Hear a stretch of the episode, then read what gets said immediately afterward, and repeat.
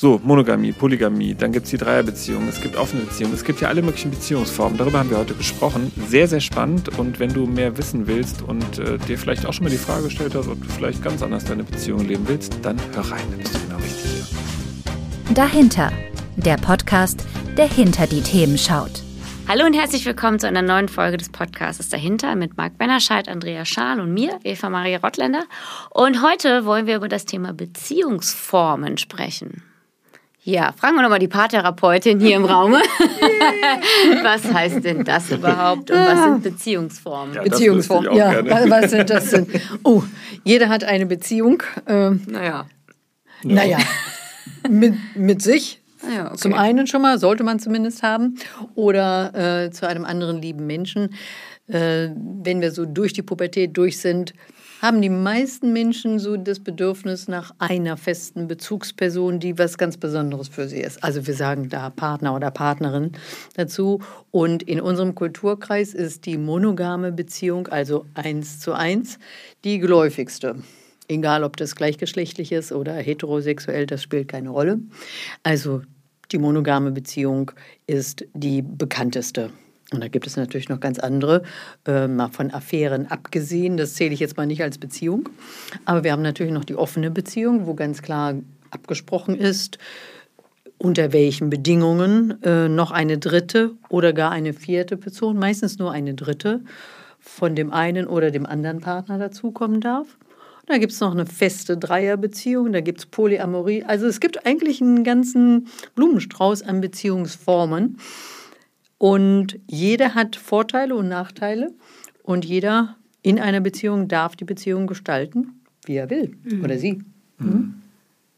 Also bei mir sind meistens monogame Paare, die vielleicht sich noch damit abbringen, die zu öffnen. Oder ich habe polyamore Paare, die gut gestartet sind mit besten Voraussetzungen, aber dann festgestellt haben, dass auch das nicht ein Allheilmittel ist, dass auch da Eifersucht, Schwierigkeiten, Verlustängste auftauchen. Also ein ganz buntes Potpourri. Ah, okay, aber lass mich mal fragen, weil das ist mhm. spannend. Das heißt, die haben sich zusammengefunden, da war nicht eine Zweierbeziehung, aus der dann eine polyamoröse Beziehung mhm. wurde? War das so? Oder, oder mhm. weil du sagst, die haben gut gestartet? Ja, also gut gestartet meine ich damit, äh, man hat feste Regeln. Und der Start okay. kann sein, äh, man beginnt monogam und entdeckt dann, oh, es gibt doch den Wunsch, eine Beziehung zu öffnen, mhm. weil man vielleicht tatsächlich bereits eine Person hat, mit der man nicht nur sexuell verkehren möchte, sondern wo auch das Herz eine Rolle spielt. Mhm. Und diese Person möchte man in die Beziehung einschließen. Okay. Und dann sagt der andere vielleicht auch, ja, aber ich würde gerne auch noch Sex mit anderen Menschen haben. Also es kann aus monogamen Beziehungen entstehen, dass Paare sich darüber austauschen, mhm. Herz oder Sexualität zu öffnen, mhm. auf beiden Seiten. Mhm. Oder, was auch ähm, der Fall ist, dass ähm, Menschen zusammenkommen, die durchaus schon das Bedürfnis haben, mit mehr als einer Person zusammen zu sein. Mhm. Von Anfang an schon. Ah, okay. Das heißt, kennst du, äh, hast du, kennst du da einen Fall, die das von Anfang an so verspürt haben ähm, und auch ja, so in eine Paarbeziehung geht oder in eine Partnerschaft polyamorös gehen konnten? Mhm. Ähm, ich kenne Paare, wo das bei einer Person schon völlig klar war, auch von Anfang an schon, dass sie äh, oder er zu mehr als einer Person sich hingezogen fühlt und das auch leben möchte und das auch äh, ganz selbstverständlich für sich als Beziehungsform annimmt. Und ich habe Paare, wo das erst im Laufe der Zeit klar wurde, nicht weil man von vornherein gestartet ist als polyamorös, sondern es kam plötzlich eine zweite Person dazu und dann hat man gefühlt, aber äh, ich liebe dich auch. Und warum mm. muss ich mhm. mich jetzt entscheiden zwischen dir und zwischen dir? Geht ja. das nicht auch ähm, mm. mit mehreren? Ähm, aber polyamorös heißt ja mehr als drei. Poly heißt ja viele. Mhm. Ja? Mhm. Also wir reden jetzt da nicht von einer Dreierbeziehung, sondern mhm. von mehreren Menschen. Und da kann es eine Mischung sein aus mein Herz ist offen für dich mhm. oder die Sexualität ist offen für dich. Ich habe ja. gerne Sex mit dir, äh, aber mein Herz gehört meinem festen Partner oder meiner festen Partnerin. Mhm. Und das kann für beide so gelten. Mhm. Oder es ist ein buntes Gemisch. Ja, Wahnsinn. Begegnet dir das auch, Bark, im Coaching? Ja, ja, ich habe da auch jetzt, deswegen habe ich auch so nachgefragt. Also was ich ganz häufig habe, sind ähm, schon auch klassische Paarbeziehungen. Also mhm. egal jetzt welche sexuelle Orientierung, spielt erstmal überhaupt keine Rolle. Ähm, wo es aber eine Veränderung gibt und wo eine oder einer dann sagt, mh, hm, ne, da gibt es einen anderen Menschen und ähm, ich merke aber, es reicht mir nicht. Also wo es auch so eine Tendenz gibt zu überlegen, ich würde auch gerne in eine neue Konstellation denken, ich möchte mhm. nicht verzichten auf meine Partnerin, meinen Partner, aber da entsteht auch was Neues. Das erlebe ich auch, mhm. aber fast noch häufiger erlebe ich den Fall, dass sich, äh, dass, ja, dass Paarbeziehungen sich öffnen, äh, und das Öffnen wahnsinnig schwer wird. Mhm. Also dass es, mhm. ein, ähm, dass es zwar eigentlich einen Wunsch gibt, also in der Regel habe ich nicht beide dann da, sondern immer mhm. nur eine Person mhm. aus der Beziehung ah, und die dann aber beschreibt oder er beschreibt, ähm, dass, dass er sie schon glaubt, dass die Partnerin der Partner das auch möchte und dass, dass sie es beide auch wollen, aber es gibt so eine Scham, es gibt so eine Hemmung, das mhm. Thema anzugehen. Ah, okay. ähm, das finde ich äh, also auch so ein Leidensdruck, weil eigentlich vermutet wird, da läuft ja sowieso schon was, glaube ich, aber mhm. wir wollen es nicht sagen. Und ganz oft erlebe ich das zumindest so, dass es äh, darum geht, dass da eine große Angst vor Verletzung drin steckt. Also eine Verletzung, was ist, wenn ich meiner Partnerin jetzt sage, ich möchte mich gerne mhm. öffnen? Was löst es dann in ihr mhm. oder bei ihm aus? Und das finde ich aber eigentlich ganz schön, weil ich dann auch gerne so ansetze und sage, aber das ist doch erstmal was, was Gutes, denn da steckt ja dann erstmal auch eine Fürsorge ja, für deine Partner und deinen Partner drin um dann aber im nächsten Schritt auch zu gucken, wo ist die Fürsorge auch für dich, weil es gibt ja ein Bedürfnis. Und wenn ja. es das Bedürfnis gibt, dann gibt es ja auch einen Grund für mhm. dieses Bedürfnis. Mhm. Ich habe früher wirklich immer gedacht, ja, wenn so in Paarbeziehungen ne, jemand sich öffnet und die Beziehung offen werden soll, dann stimmt da was nicht. Ich glaube das nicht mehr, dass das stimmt, meine Annahme. Ich würde mhm. sagen, äh, dass, mhm. dass wir uns mehr Dinge auch trauen, ja, dass wir auch mehr unsere Bedürfnisse und Gefühle zulassen, nicht jeder, aber viele, und dass das eben auch dazugehören kann, zu merken, mm. es gibt noch was, was, was ich auch noch möchte und das kann rein sexuell sein, so wie du sagst, und es kann aber auch sozusagen eine Mischform werden, dass ich mhm. aber vielleicht auch mich verliebe und vielleicht gar keine Sexualität eine Rolle spielt oder sogar beides. Ja. ja. das, das begegnet mir schon und das würde ich sagen, ist schon nicht so unkritisch. Es ist ganz schön, ganz schön was los in diesen Beziehungen. Mhm. Mhm. mhm. Richtig. Ist das auch so der Fall, dass es dann ähm, eine Veränderung gibt. Das kenne ich nämlich auch aus dem Bekanntenkreis, dass ähm, es eine heterosexuelle Beziehung gibt und einer von beiden oder beide wollen gerne mit demselben Geschlecht Sex haben. Also sozusagen eine Frau hätte gerne mal Sex mhm. mit einer Frau und ein Mann mit einem Mann. Und ähm, ich habe so ein bisschen den Eindruck, dass das zwar auch weiterhin schambehaftet ist und jetzt nicht leicht ist, aber dass es trotzdem so ein bisschen mehr mh, bisschen mehr Mut gibt, sowas anzusprechen, als noch vielleicht vor zehn Jahren. Würdet ihr das, nehmt ihr das auch so wahr? Also, dass es so hm. in Bezug auf sexuelle Orientierungen, dass es so ein bisschen, wie soll ich das sagen, so ähm, beweglicher wird, dass man vielleicht wirklich nicht nur heterosexuell ist, sondern dass es vielleicht auch an, was anderes gibt, so zusätzlich? Oder? Also ich weiß es nicht. Ich glaube, dass es äh, schon, schon da sind wir Wunsch... einer Meinung. Ne? An unserem Einatmen habe ich das gerade gemerkt. Ja, ja. wolltest du gerade? Nein, ja. Okay, ich, ähm, ich glaube, ja, beweglicher stimmt. Beweglicher darin, auch Dinge nochmal ausprobieren zu ja, wollen. Weil genau. ich schon auch glaube, dass, dass ähm, also ich erlebe das wenn ich jüngere Menschen jetzt kennenlerne, immer mhm. mehr. Ich meine, älter, dadurch lerne ich irgendwie automatisch mehr jüngere Menschen kennen. Und das fasziniert mich schon auch auf eine Art, wenn die so erzählen, wie sie ähm, ihre, ihre Zeit vielleicht zwischen 20 und 30 gelebt haben und was mhm. sie da auch gemacht haben und mit welcher Selbstverständlichkeit sie auch Dinge ausprobiert haben. Also auch mhm. zu sagen, ja, und dann habe ich mal mit einem Mann probiert, aber das war nicht so, oder mit einer Frau. Das finde ich schon auch beeindruckend. Mhm. Und ich könnte mir fast vorstellen, dass da schwappt ja auch was über auf uns, die viel älter sind, ja. Mhm. Und ähm, dass es schon auch so ein auch dazu führen kann, dass wir uns auch mal trauen wollen und auch noch mal was erleben wollen, mhm. was wir mhm. vielleicht auch verpasst haben, was wir nicht erlebt haben, wo es aber vielleicht trotzdem auch eine Neugierde gibt erstmal. Mhm. mhm. Weil Andrea hatte Plus ein Trieb mhm. vielleicht auch. Ne? So ja, ich meine, man kann ja, auch Lust klar. haben, das darf ja, ja durchaus klar. auch sein. Ja. Weil Andrea hatte gerade was angesprochen, was ja also, also die Lebensphase Jugend ja angesprochen, wo das ja Thema Sexualität zum ersten Mal in unser Leben äh, tritt. Und entwicklungspsychologisch wird es ja auch als die Phase be beschrieben, wo man es dann ausprobiert und wo mhm. ja dann auch überhaupt so was sich konstruiert mhm. wie eine Geschlechtsidentität oder auch eine sexuelle Orientierung. und die klassischen Bücher gehen dann davon aus, dass man die dann findet und dass man dann irgendwann weiß, welche man hat. Ja, gut. So, die klassische Entwicklungspsychologie und das äh, bewegt sich ja jetzt so ein bisschen, dass ja immer mehr auch äh, Theorien darüber gibt, dass das dass wir eigentlich auch gar nicht so genau wissen, was sexuelle Orientierung eigentlich wirklich ist und dass man in der Forschung gar nicht so ganz genau weiß, wo die eigentlich herkommt und ob die eigentlich wirklich stabil ist. Also es wird immer häufiger auch so in Frage gestellt. Und ich habe so ein, und was mich also zwei Gedanken habe ich so ein bisschen dazu. Einmal dieses, wenn erwachsene Menschen, also Menschen, die die Pubertät schon länger da, äh, hinter sich haben, wenn sie das jetzt quasi noch so machen, dass ähm, ja, das, die Annahme ja ist, ja, dann macht man das halt in der Pubertät und dann weiß man es ja irgendwann und dann probiert man nichts mehr aus. Also es ist so ein bisschen dieses, warum eigentlich nicht? Also warum darf das eigentlich nur in dieser Lebensphase sein und warum darf es nicht auch später sein? Ne? So, das, das, Ausprobieren. Ja, das Ausprobieren oder nochmal was Neues an sich entdecken. Ne? Warum mhm. muss das so beschränkt sein auf eine Lebensphase, mhm. wo man sagt, dann weiß man das und dann, ne? Das ist der eine Gedanke dazu.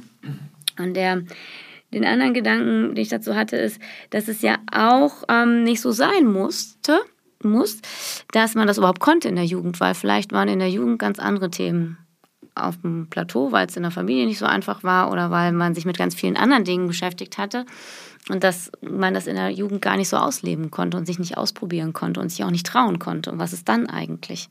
Wenn ich da gar nicht so einen Freiraum hatte und das irgendwie, dann bin ich in meinen 20ern und dann mhm. beschäftige ich mich schon wieder mit anderen Sachen und eigentlich habe ich eigentlich nie so richtig mal was ausprobiert und mich entdeckt. So, fangen so. wir von vorne an. Ja, den, den, ganz viel gesagt. Den, ja. ja. genau, den ersten Punkt mhm. kann ich schon gar nicht mehr so ganz greifen. Aber sagen wir mal, ähm, wenn ich erwachsen bin, die mhm. Pubertät schon lange hinter mir mhm. habe, dann habe ich meine sexuelle Identität gefunden. Vielleicht, weiß ich nicht. Ja, gut. Das, Vielleicht auch ähm, nicht vielleicht auch nicht. Aber ich gehe mal davon aus, dass ich in einer Beziehung bin. Wir reden ja über Beziehungsformen ja, und nicht über Beziehungslose. Ja. Also ich bin in einer Beziehung, ja. mhm. in der höchstwahrscheinlich auch Sexualität stattfindet. Und dann mhm. gehe ich davon aus, dass meine Identität mehr oder weniger mhm. bekannt ist. Wenn ich sie traue, mich auszuleben. Ja, Vielleicht genau. Natürlich kann auch, es immer noch eine andere ja. Identität geben, die ich ja. so nicht auslebe. Das ja. stimmt. Aber, aber dann, dann weiß ich ja schon so ein meine bisschen. Meine Identität ist dann trotzdem klar. Ich habe die Identität ist mhm. klar. Genau. Also ich, ähm, ich habe mehrere Paare, die in dieser Konstellation äh, gelebt haben und leben, wo der Mann äh, sein Leben lang wusste, dass er nicht nur auf Frauen, sondern auch auf Männer steht. Mhm. Also beides. Es ist nicht mhm. homosexuelle äh, Mann, der sich dann nur eine Frau, eine Alibi-Frau mhm. zulegt und dann eine Familie mit der gründet, sondern es war wirklich ein, ich liebe sowohl äh, meine Frau und möchte auch Sex mit der haben, aber ich möchte auch Sex mit Männern haben. Und darauf kann und will ich nicht verzichten. Und die haben trotzdem erstmal heimlich die Beziehungen zu den anderen Männern gelebt, die sexuelle mhm. Beziehung, weil es ein, das ist wirklich ein, ein Tabuthema, mhm. ja. äh, das vor der Frau zu offenbaren. Ja. Und je länger ich das rausschiebe, desto kritischer mhm. wird das Ganze natürlich. Ne? Wenn ich dann drei Kinder habe, äh, die vielleicht auch schon in der Pubertät sind und dann äh, offenbare ich meiner Frau, ich bin eigentlich schon seit, seit 20 Jahren auch noch mit verschiedensten Männern zusammen, dann mhm. bricht erstmal eine Welt zusammen. Ja, also je weiter ich das rausschiebe, desto schwieriger wird es. Mhm. Das ist ja was anderes, als wenn ich nach 20 Jahren oder 30 Jahren Ehe sage, du, du bist mein erster Sexualpartner mhm. oder Partnerin gewesen. Ähm, eigentlich möchte ich auch noch mal was anderes ausprobieren. Mhm. Ja, das ist Ausprobieren. Mhm. Das andere ist, ich weiß es ja schon die ganze Zeit, da ist meine mhm. Identität, sei es nur bi oder homo oder mhm. heterosexuell, steht ja schon irgendwie zu meiner mhm. Kenntnis fest. Mhm. So, und das ist, was sehr häufig passiert, dass Paare nach langen Ehejahren äh, sagen, du, ich würde gerne frischen Wind oder wie immer sie das nennen oder auch schon sagen, ich habe eine Person, da funkt es zwischen uns und da würde ich gerne der mhm. Sexualität nachgehen und ich möchte es nicht als Affäre machen. Mhm. Ich möchte keine Heimlichkeit haben. Mhm. Mhm. Das ist ein Ansatz. Mhm. Der andere Ansatz ist, äh, ich habe eine Affäre mit der anderen Person und die fliegt auf mhm. und jetzt ringe ich darum und kämpfe darum, dass ja, ich diese Frau klar. oder diesen Mann behalten darf als zweiteren Geschlechtspartner. Jetzt wird es hoch prickelig und so kommen dann Paare in die Praxis, um äh, das aufzulösen. Wie gehen wir jetzt damit um? Denn das heißt nicht, wenn ein anderer Sexualpartner auftaucht, dass dann die alte Beziehung kaputt ist. Mm. Oder wenn jemand auftaucht, für den mein Herz sich auch noch öffnet. Mhm. Heißt nicht, ich will meinen alten Partner nicht mehr haben, mhm. sondern jetzt geht es darum, können wir uns öffnen, dass da noch andere Menschen in eine bedeutsame Beziehung reinkommen mhm. können. Und dann hätten wir eine neue Beziehungsform. Also dann, dann, wir, wir, dann hätten wir eine neue. Mhm. Und dann greift ja. wieder das, was wir auch schon in anderen Folgen hatten. Mhm. Dann geht aber die Alarmglocke bei demjenigen los, ne, der gefordert wird. Öffne dich mal bitte genau. für eine neue genau. ja, Person. Genau. Hilfe! Äh, auf einmal muss ich alles, was mir Sicherheit gegeben hat, nämlich meine ja. Partnerin, mein Partner, geht mir verloren, muss ich möglicherweise teilen verliere ich vielleicht komplett. Das weiß ich alles nicht. Und in dieser Phase offen zu bleiben, offen zu sein dafür, dass es was Neues gibt, mhm. ist ja wirklich extrem schwer. Ja, und da braucht es erstmal viel Sicherheit. Mhm. Wir hatten das, glaube ich, schon mal in irgendeiner Folge auch besprochen. Ähm, da, ne, wie geht man vielleicht in eine, in eine, Beziehung, wo ich dachte, also ich glaube, unter, unter, unter einem Aspekt, wenn ich heute in eine Beziehung gehen würde, fände ich es gut, auch nach der Sexualität zu gucken. Habe ich mit einer Klientin besprochen. Ne, ich weiß nicht, ob ihr euch daran erinnert, das haben wir mal besprochen. Ähm, weil, weil ich glaube, das Thema Sexualität ähm, in, in Beziehungen später anzusprechen, ist echt schwieriger als irgendein anderes Thema, da, das man irgendwie leichter lösen kann. Ja. Das ist einfach nochmal anders belegt, weil es natürlich ja. auch ein starkes Vertrauensthema ist. Ne? Wenn ja. ich jahrelang mit meiner Partnerin, meinem Partner Sexualität lebe, zusammen bin, vereint bin, ne, so, so intim bin. Und dann kommt plötzlich solche Offenbarungen. Das, das, da bricht ja eine Welt zusammen. Das mhm. ist ja, ja. Äh, es ist ja was hoch ja, es ist einfach eine, die höchste Form der Intimität, ja, die Ganz wir genau. haben können. Ja. Und das ist schon krass, was da passiert.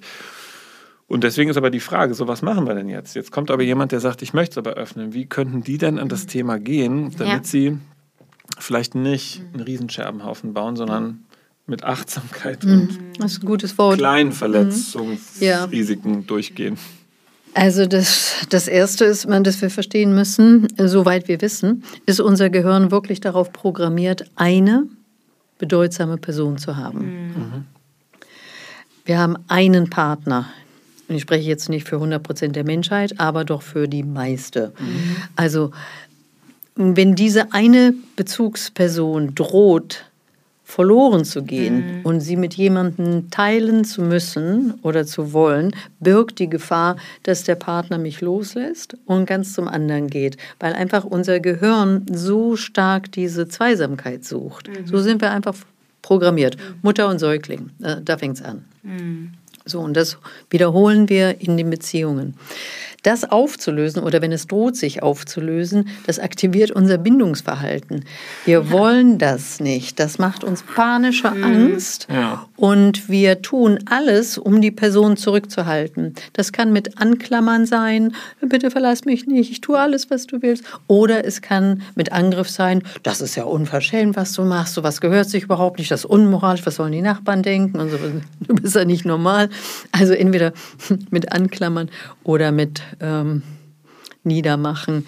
Wir versuchen alles, was uns einfällt. Ausspielen, taktieren. Ne? Ja, ich, ich trenne mich dann ja, oder ja, ganz Also genau. dann kann man sagen, dann äh, ist unser äh, sind wir absolut im Alarmzustand. Absolut. absolut Hier geht es um, um Leben oder Tod. Genau.